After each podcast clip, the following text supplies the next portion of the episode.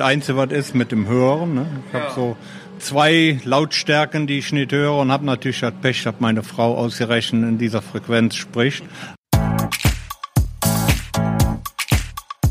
Tja, und was das wieder zu bedeuten hat, das ist jetzt zu hören. Herzlich willkommen zu einer neuen Episode des Upgrade Hospitality Podcasts. Diesmal mit dem Mitschnitt meiner Reisefiebersendung auf Radio Potsdam und zwar aus dem Bergischen Land. Wer nicht genau weiß, wo das Bergische Land ist oder was das Bergische Land ist, der darf gespannt sein. Es gibt ganz viele interessante Dinge zu hören.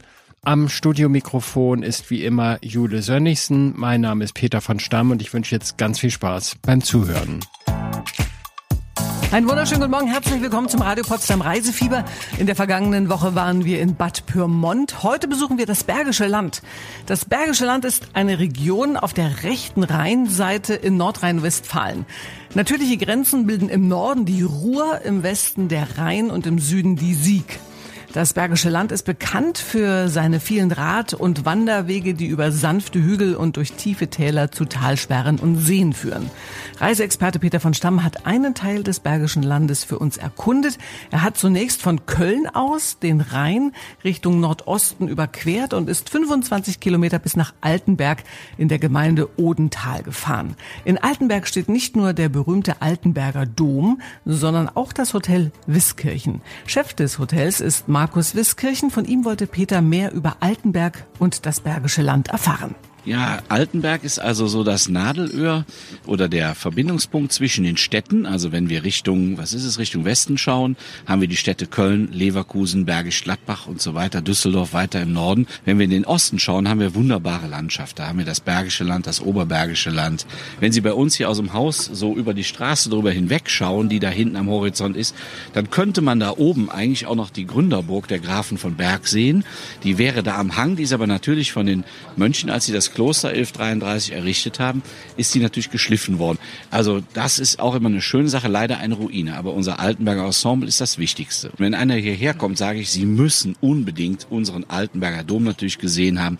Sie müssen auch das ehemalige Klosterensemble um den Dom herum gesehen haben, denn dieser Ort, der strahlt irgendwie etwas Magisches aus.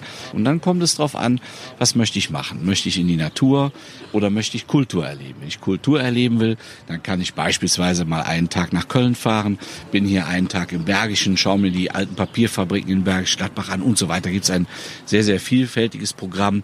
Wenn ich Natur erleben möchte, setze ich mich aufs Fahrrad oder ziehe die Wanderschuhe an und laufe ein Stück auf dem Jakobsweg. Also so kann man halt eben auch Natur machen. Meistens ist es so, dass die Leute hier eine Kombination bevorzugen. Die sagen, wir wollen einmal in die Natur und einmal halt eben Kultur erleben. Es ist nah, es ist erreichbar. Also der Kölner Dom steht 15 Kilometer Luftlinie von uns nur entfernt. Also sehr, sehr viele Naherholungssuchenden kommen halt eben, gehen dann hier spazieren, laufen, wandern oder trinken sich abends auf der Terrasse nur einfach mal ein schönes Kölsch. Was isst man bei Ihnen hier, wenn man hier zum Essen kommt? Bei uns kann man alles essen. Ich sag, wir sind immer da für alt und jung, arm und reich, einfach und gehoben. Das heißt, es gibt Leute, die feiern ihre Hochzeit, ihren Geburtstag hier bei uns mit einem schönen Menü, mit einem Rinderfilet, was auch immer drin. Dann gibt es aber auch viele Leute, die sagen, ach, ich komme eben nach der Wanderung vorbei.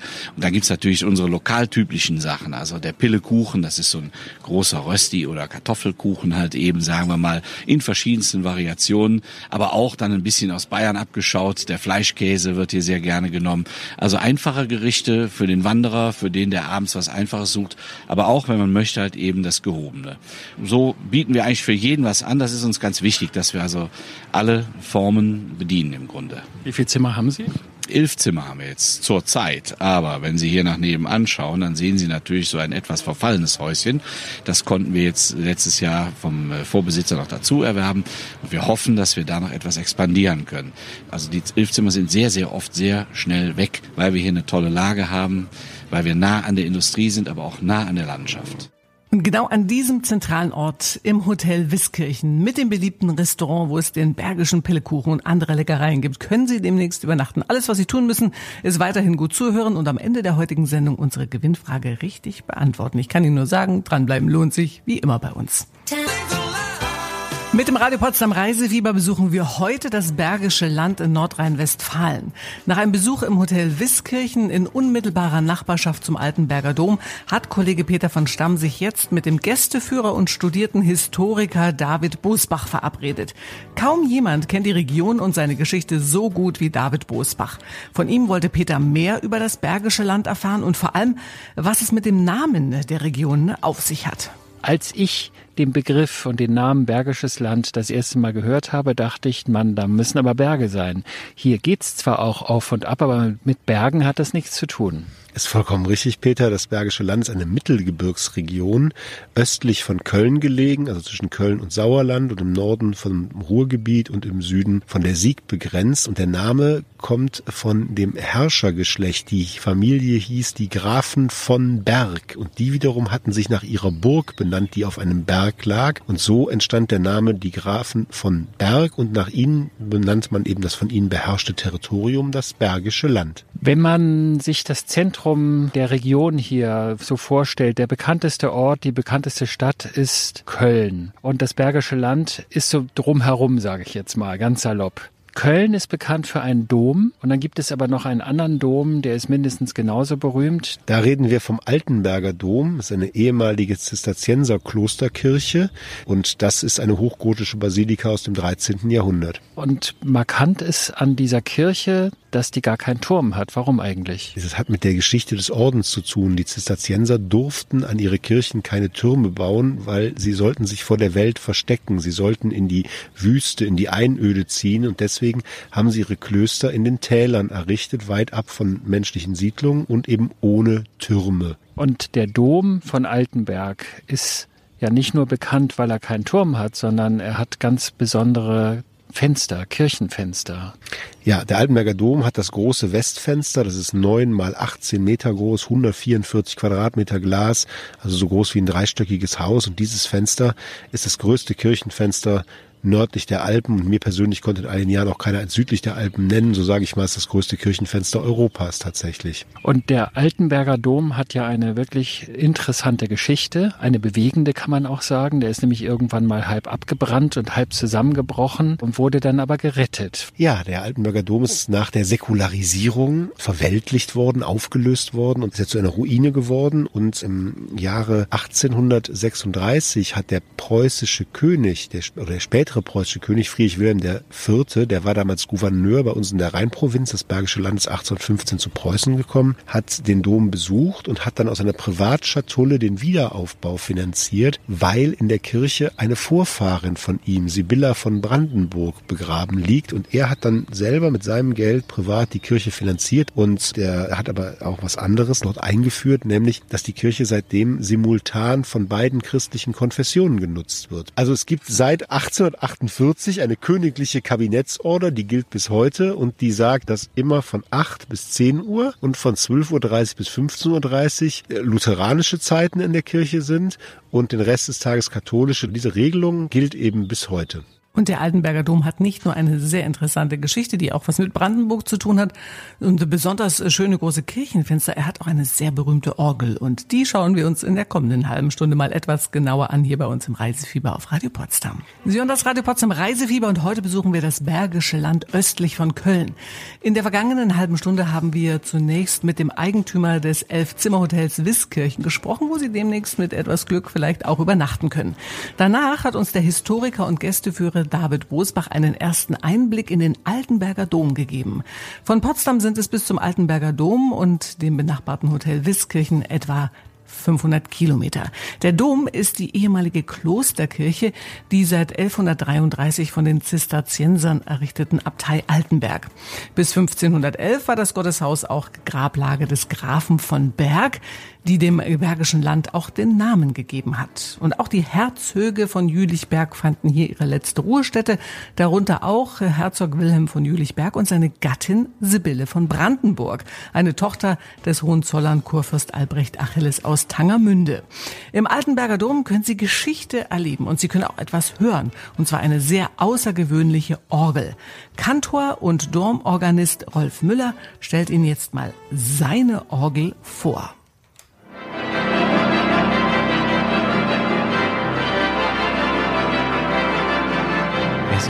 Altenberger Dom im Bergischen Land. Und die Orgel, die gerade erklungen ist, ist mit über 6600 Pfeifen das größte mechanisch spielbare Instrument in einer Kirche in Nordrhein-Westfalen. Die misst 27 Meter Höhe von ganz unten und wiegt 38 Tonnen. Und die längste Pfeife, die hier eingebaut ist, die ist fast 15 Meter lang. Nun, wenn man sich vorstellt, eine Pfeife, die fast 15 Meter lang ist, die macht dann ja besonders tiefe, dunkle Töne. Kann man die mit dem menschlichen Ohr noch wahrnehmen? Oh ja, die kann man natürlich wahrnehmen. Das müssen Sie jetzt mal beweisen.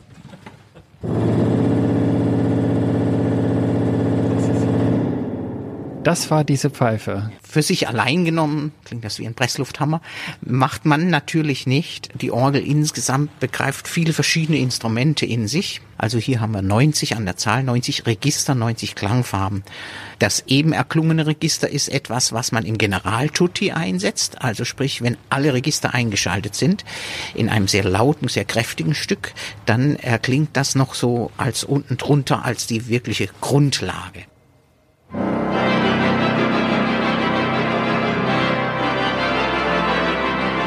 Machen Sie denn die besonderen zarten, hellen Töne? Da gibt's ganz viele äh, verschiedene Möglichkeiten, vor allem mit Flötenregistern, aber auch mit Streichern. Können Sie da mal was vorspielen? Ja, da gibt es zum Beispiel die Blockflöte.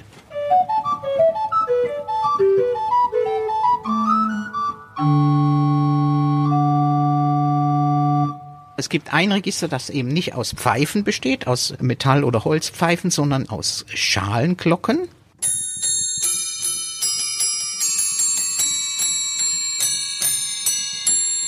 Ich kann mir vorstellen, dass man ja mit solch einer Orgel nicht nur Kirchenmusik oder alte Musik spielt. Das Repertoire der Orgelmusik, allerdings der Kirchenmusik, der Orgelmusik, ist äh, so breit wie kein anderes auf, äh, in, in keinem anderen instrumentalen Fach, auch nicht im Orchester, weil es sehr früh beginnt, nämlich schon im ausgehenden 14. Jahrhundert und bis zur Gegenwart währt.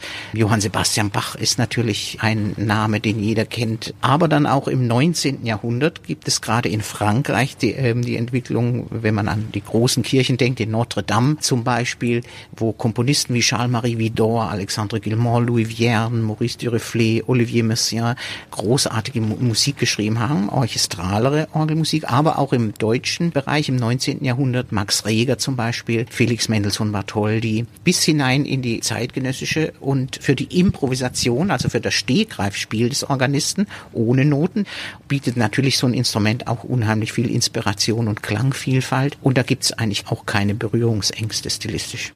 Was für eine Orgel. 27 Meter hoch, 38 Tonnen schwer und mehr als 6600 Pfeifen. Äh, diese Orgel kann man übrigens auch außerhalb des Gottesdienstes live erleben und zwar, äh, wenn Konzerte stattfinden. Am 30. Juni ist zum Beispiel der Auftakt des Internationalen Orgelfestivals und bis zum 1. September kann man dann im Altenberger Dom Orgelmusik aus aller Welt hören. Mehr aus dem Bergischen Land gibt es in wenigen Minuten. Dann geht's mit dem Rad an die frische Luft. Hallo und herzlich willkommen zum Radio Potsdam Reisefieber. Nach einem Gespräch mit Rolf Müller, dem Kantor und Organisten des Altenberger Doms, machen wir jetzt eine kleine Radtour durchs Bergische Land. Kollege Peter von Stamm hat mit der charmanten Radtour-Expertin Sabine Krämer-Cox vom ADFC einen äh, ganz besonderen Radweg erkundet. Sabine, wir haben im Bergischen Land eine schöne Radtour gemacht. Von wo nach wo sind wir eigentlich gefahren? Also wir sind von Wermelskirchen im Rheinisch-Bergischen Kreis nach Marienheide im Oberbergischen Kreis gefahren. Und das ist eine ganz besondere Strecke, weil wenn man mit dem Auto hier durch die Gegend fährt, dann habe ich erst gedacht, wo sind dann eigentlich die Radwege? Die sind aber ein bisschen abseits, weil die sind dort, wo früher die Eisenbahn gefahren ist. Genau, das ist der große Vorteil, weil die damaligen Eisenbahnen und auch die heutigen ähm, nur eine maximale Steigung von 2,4 Prozent bewältigen können. Ähm, verlaufen sie also steigungsarm, meist in der Nähe von Flüssen und sind für Radfahrer ideal geeignet, um eben schnell Strecke zu machen und mit wenig Anstrengung die Tour und die Gegend zu genießen. Und vor allen Dingen immer abseits der Straße, nicht direkt an der Straße in der Regel. Das heißt also, die Wege sind auch ein bisschen ruhiger, als wenn man jetzt einen Radweg direkt an der Straße hat. Also das sind kombinierte Rad- und Fußwege, das heißt äh, komplett autoverkehrfrei. Man hört also die Vögel zwitschern, sie führen oft durch Waldgebiete oder auch zwischen Wiesen entlang. Das ist also sehr erholsam und entspannend. Und dann gibt es diese Radwege, die haben besondere Namen. Also es glaub, gibt, glaube ich, vier Hauptradwege, das sind so Panoramaradwege. Und dann haben diese Panoramaradwege auf den alten Bahntrassen, die haben teilweise ungewöhnliche Namen. Da gibt es einen, der nennt sich die Balkantrasse. Genau, das ist also eine ehemalige Eisenbahnstrecke 411, die führt von Opladen nach Remscheid und ähm, die Leute, die früher aus der Rheinebene sich in das Bergische Land begaben, die fanden das etwas befremdlich, weil es da dünn besiedelt war. Die Bahnstrecke war kurvenreich, durchlief tiefe Einschnitte, Waldgebiete und dann haben die einfach gesagt, wir fahren zu den Wilden auf den Balkan. Und deswegen heißt ja. jetzt dieser Radweg Panorama Panorama-Radweg-Balkan-Trasse.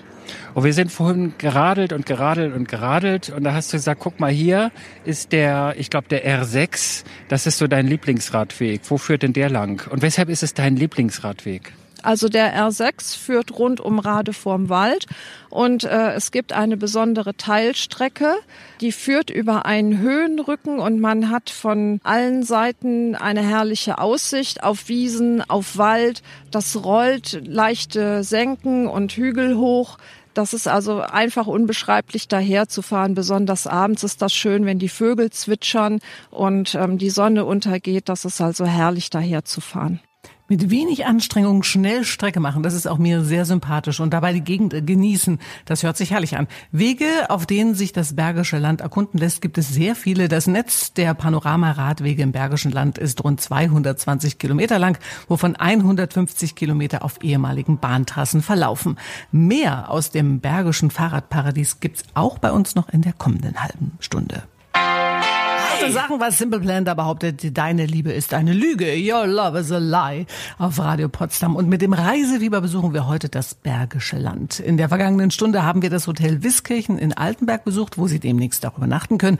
David Bosbach hat uns aus der Geschichte der Region berichtet und der Kantor des berühmten Altenberger Doms hat seine imposante Orgel erklingen lassen. Und schließlich sind wir mit Radtour-Expertin Sabine Krämer-Cox auf der Balkantrasse geradelt. Von ihr wollte Reiseexperte Peter von Stamm mehr über die beliebten Radtouren im Bergischen Land wissen. Wenn ich mir jetzt vorstelle, dass Brandenburgerinnen und Brandenburger hierher kommen im Sommer, im Spätsommer und die schnappen die Fahrräder und fahren diese Wege entlang oder vielleicht einen Mal, da ist man ein Weilchen unterwegs. Das sind so Halbtages, manche sind Ganztagestouren. Gibt es denn da zwischendurch Einkehrmöglichkeiten? Gibt es da Badeseen oder sowas in der Art? Kann man das alles auch miterleben? Ja, selbstverständlich. Also den schönsten Biergarten meines Erachtens gibt's in Burscheid. Das ist in einem alten Bahnhofsgebäude, also jetzt äh, in einem Nebengebäude, mitten im Grünen. Da sitzt man schön draußen in der Sonne, wird nett bewirtet und muss die Bahntrasse also nicht verlassen. Das ist äh, besonders günstig, weil es ist nicht schwierig, ähm, den zu finden. Dann gibt es auch äh, viele Talsperren hier, das Bergische Wasserland. Wir haben also große Trinkwassertalsperren, aber auch Brauchwassertalsperren, wo man also auch mal ein Badepäuschen einlegen kann oder eine Picknickpause. An den beschatteten Ufern befinden sich auch viele Picknickplätze und Bänke, wo man sich dann schön erholen kann. Also das mache ich auch sehr gerne. Wenn ich mal einen Tag frei habe, dann packe ich meine Sachen und steuere einfach einen von den ruhigen Picknickplätzen an. Hier ist es ruhig, hier zwitschern die Vögel, hier gibt es Kühe. Das ist äh, Naturerlebnis pur. An welcher Talsperre sind wir denn vorhin vorbeigekommen, wo so ein ganz tolles Ausflugslokal direkt am Wasser war? Irgendwas mit Ameise. Also das war die zornige Ameise. Die ist direkt an der Bevertalsperre gelegen. Die Terrasse im Wasser quasi und man hat da einen herrlichen Ausblick auf diesen See, der also auch sehr für Freizeitaktivitäten genutzt werden kann. Segeln, Schwimmen, Kajak fahren, was immer man so mit Wassersport in Verbindung bringt. Alles allerdings ohne Motor. Das heißt, es gibt keine Lärmbelästigung. Und wenn man die Kosten eines Hotels scheut, weil man vielleicht ein, zwei Wochen hierher kommen will, gibt es da auch Campingplätze ohne Ende. Ja, es gibt zahlreiche Campingplätze, gerade an den Talsperren, sofern sie nicht Trinkwassertalsperren sind. Aber ähm, es befinden sich auch viele Nutzwassertalsperren in der Region, die in der Regel auch alle einen Campingplatz haben, besonders im Oberbergischen. Und der schöne Biergarten in Burscheid liegt übrigens nur fünf Kilometer nördlich von Altenberg und die zornige Ameise, das wunderschön gelegene Ausflugslokal an der Bevertalsperre, ist von Altenberg aus mit dem Fahrrad in gut einer Stunde zu erreichen. Das Bergische Land ist übrigens eine sehr wasserreiche Region. Gleich zwölf Talsperren liegen eingebettet in die grüne Landschaft. Einige von ihnen mit Strandbädern, Badestellen und Bootsverleihungen und eben auch als Freizeitseen nutzbar. Also Badehose einpacken. In wenigen Minuten äh, stellen wir Ihnen dann noch einen ganz besonderen Mann und einen ganz besonderen Stein vor. Hier bei uns im Reisefieber auf Radio Potsdam. Da, da, da, Tina Turner, die große Lady der Musik auf Radio Potsdam im Reisefieber. Wir sind im Bergischen Land unterwegs mit dem Reisefieber und eben hat uns die bezaubernde Radtour-Expertin Sabine Krämer-Cox in das Bergische Wasserland mit den vielen Talsperren und Badeseen eingeführt. Und jetzt besuchen wir einen ganz besonderen Ort in der Gemeinde Lindlar. Lindlar liegt 25 Kilometer östlich von Altenberg und ist eine der ältesten Gemeinden im Bergischen Land. Neben einem Freilichtmuseum, einer Kletter und Boulderhalle und dem Innovationsstandort Metabolon mit der längsten Doppelrutsche Deutschlands zieht es vor allem der Steinbruch jedes Jahr tausende Touristen und Ausflügler nach Lindlar. Seit mehr als 300 Jahren wird in diesem Steinbruch ein ganz besonderer Stein abgebaut, der weltweit berühmt ist. Deshalb können auch Sie auf Ihrer Reise ins Bergische Land diesen Steinbruch besichtigen und nicht nur das. Kollege Peter von Stamm hat sich von Stefan Blumberg, der viele Jahre im Lindlarer Steinbruch malocht, hat erklären lassen, worum es da geht. Und ich darf Stefan sagen. Ruhig, ruhig. Am liebsten, am liebsten immer, ne? Weil seit 30 Jahren hat mich hier keiner gesiezt und wenn ich hier bin, geht das nur per Du. Wenn gefährlicher die Arbeit ist, umso näher kommen sich die Menschen dann. Ne? Das ist einfach so. Das ist im Bergbau so und überall. Und äh, wenn die Hörerinnen und Hörer jetzt am Radio zuhören und sich fragen, was ist denn das für gefährliche Arbeit? Erklär doch mal ganz kurz, wo sind wir hier genau? Hier sind wir im Steinbruch in Lindlar, wo der älteste Stein der Welt abgebaut wird. Und wir machen einen wunderschönen Stein für Küchenplatten und Boden und alles mögliche. Alles, was man machen will, kann man aus dem Stein machen. Wie nennt man denn diesen Stein? Lindlarer Grauwacke. Grauwacke. Grauwacke. Und äh, der Abbau, wenn wir jetzt mal zum Abbau kommen, also da gibt es einmal, muss man sich vorstellen, wie so ein Tagebau, da werden die ganz großen Klötze äh, rausgebohrt, äh, früher hat man gesprengt, dann wird es weiterverarbeitet. Das ist doch eine knüppelharte Arbeit. Ich meine, du musst ja einen kaputten Rücken, kaputte Ohren, alles kaputt sein, aber so siehst du gar nicht aus. Ja. Nö, ich bin auch noch eigentlich noch fit. Einzige, was ist mit dem Hören. Ne? Ich ja. habe so zwei Lautstärken, die ich nicht höre und habe natürlich das Pech, dass meine Frau ausgerechnet in dieser Frequenz spricht. Ansonsten ganz klar, wenn man 50 Jahre einem Beruf arbeitet, irgendwas ist da immer. Ne? Das bleibt ja gar nicht aus, weil das ist ein wirklich ein Knochenjob. Da wird unheimlich viel von Hand gemacht. Aber es sieht nachher einfach schön aus, wenn man was fertig hat. Ne? Wenn man das dann fix und fertig sieht, so ein Bauwerk, ist das schon toll. Du hast vorhin so eine tolle Anekdote erwähnt, da ging es darum, weg vom Fenster. Kannst du das nochmal erzählen? Ja, gerne. Die Steinmetze sind in früheren Jahren mit 35 Jahren circa verstorben, weil wenn man den Stein spaltet, dann kommt so eine kleine Silikosewolke raus. Wenn der die einatmet, die setzt sie auf der Lunge fest und die kann der nicht mehr abhusten.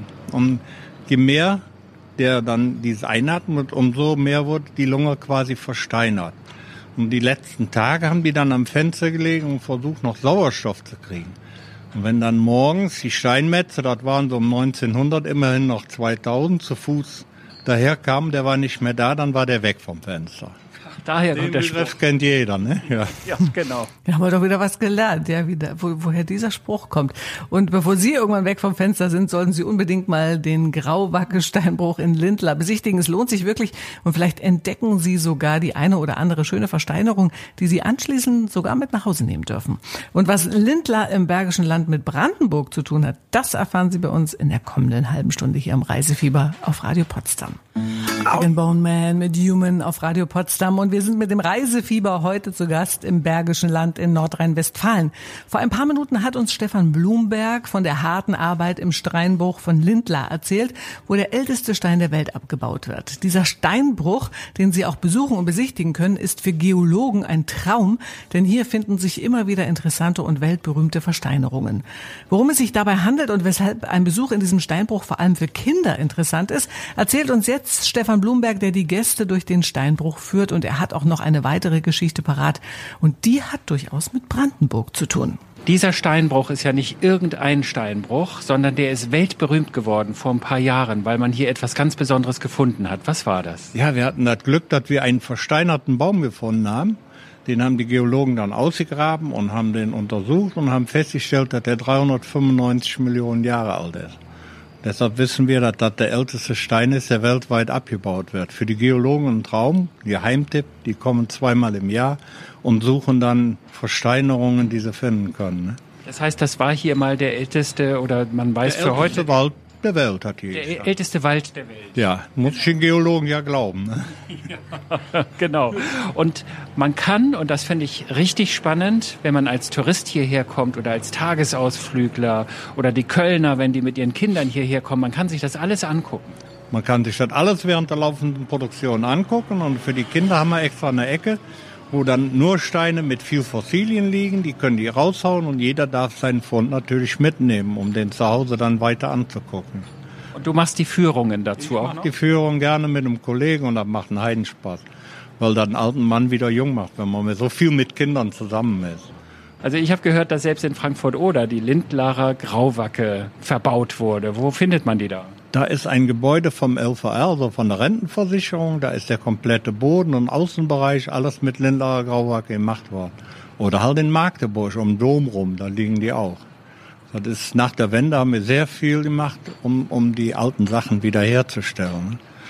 Dann habt ihr in der Geschichte in Lindlar aber mit den Brandenburgern nicht so gute Erfahrungen gemacht, oder? Nee, leider nicht, leider nicht, weil die im 30-jährigen Krieg äh, zweimal hierher gekommen sind und zum letzten Mal haben die uns ganz platt gemacht bis auf unseren Kirchturm.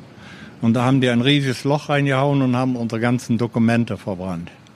Weil die, die Kriegsherren, wenn die nicht die Rheinschiene über Köln und Düsseldorf gehen wollten, sind die hier durch Bergisch gezogen. Und die mussten ja ernährt werden. Die haben sich dann selber ernährt. Ne? Das ist halt so in Kriegen, leider.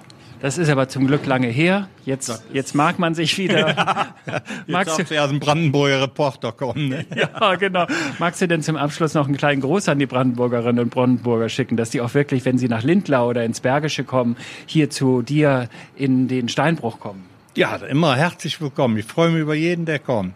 Ob, egal eigentlich, wo der herkommt. Aber Brandenburg ist ja eigentlich eine schöne Gegend. Wir waren in Potsdam, waren wir eine Woche lang und wir kennen die Landschaft da so ein bisschen, das ist eigentlich auch ein Traum. Ne? Das ist, das ist, wir haben in Deutschland so viele schöne Gegenden. Das ist schade, wenn man ins Ausland muss. Ne? Finde ich, das ist persönliche Meinung. Das Sehe ich ganz genauso. Stefan, hab vielen Dank für das nette Gespräch. Gerne, gerne. Danke. Das hat er doch nett gesagt, oder der Stefan Blumberg. Sie sollten wirklich unbedingt vorbeigehen. Wenn Sie vielleicht mal ins Bergische Land reisen und wenn Sie Lust haben auf einen Kurzurlaub, dann haben wir jetzt was für Sie. Wir verlosen zwei Nächte für zwei Personen im Doppelzimmer mit Frühstück im Hotel Wiskirchen in Altenberg und dazu erhalten Sie noch einen Gutschein für eine Führung im Altenberger Dom. Wenn Sie gewinnen wollen, dann sollten Sie uns folgende Frage korrekt beantworten können. Wie heißt das schöne Ausflugslokal direkt an der Bever Talsperre, da Sie mit dem Fahrrad wunderbar erreichen können? Ist es A, der lustige Laubfrosch oder B, die zornige Ameise? Sie können jetzt anrufen unter 0331 581 oder Sie schicken uns eine WhatsApp mit dem richtigen Lösungsbuchstaben A oder B. Die Nummer fürs WhatsApp ist genau die gleiche wie fürs Anrufen 0331, die Vorwahl für Potsdam und dann die 581